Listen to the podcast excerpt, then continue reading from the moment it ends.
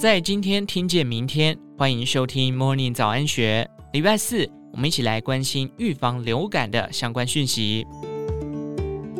很多病毒都会引起感冒症状。林口长庚纪念医院儿童感染科教授及主治医师黄玉成说明，感冒泛指上呼吸道感染，主要症状为流鼻水，可能有喉咙痛、喉咙痒、咳嗽，有些人会发烧。而流感则是呼吸道症状及全身性症状与发烧，通常会有明显高烧。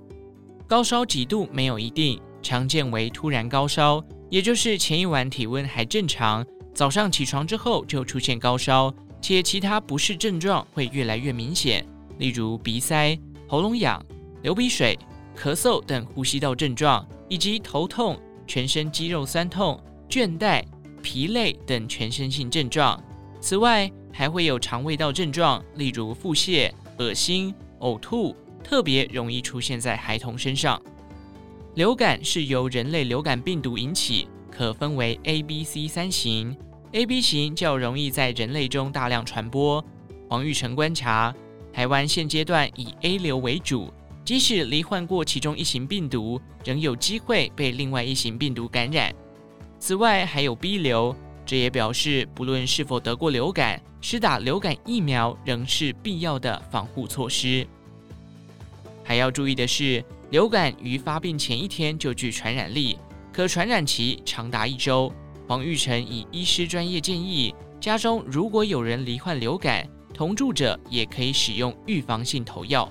流感或其他感冒最担心的并发症，前者更容易发生，尤其高危险族群，例如老年人、婴幼儿、孕妇、慢性病控制不佳等。当出现持续多天的发烧、呼吸急促或窘迫、心悸、胸痛。意识不清等症状都应尽速就医。常见的并发症包含了中耳炎、鼻窦炎、肺炎、心肌炎等。孩童的严重并发症多半是肺炎及脑炎，成年人为心肌炎，年长者主要是肺炎。至于罹患流感是否一定要吃克流感等抗病毒药物呢？黄玉成说，不吃也可以，时间到了自然也是会好。但在症状出现后的四十八小时内服用，可缩短不适症状约十二小时。简单来说，如果原本会发烧三天，可以缩短成两天半。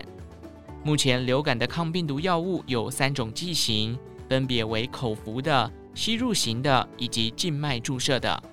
至于哪一种效果比较好，黄玉成表示这不易比较，但回溯性分析显示都证实可缩短病程。尤其是减少重症死亡的比率。流感的抗病毒药物常见副作用有恶心、呕吐、腹泻等，是否一定要吃完整个疗程呢？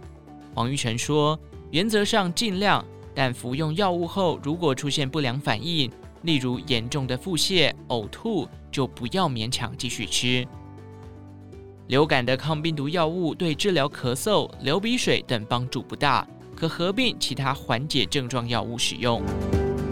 以上内容出自《金周刊》一四零七期，详细内容欢迎参考资讯栏下方的文章连结。最后，祝福您有个美好的一天，我们下次再见。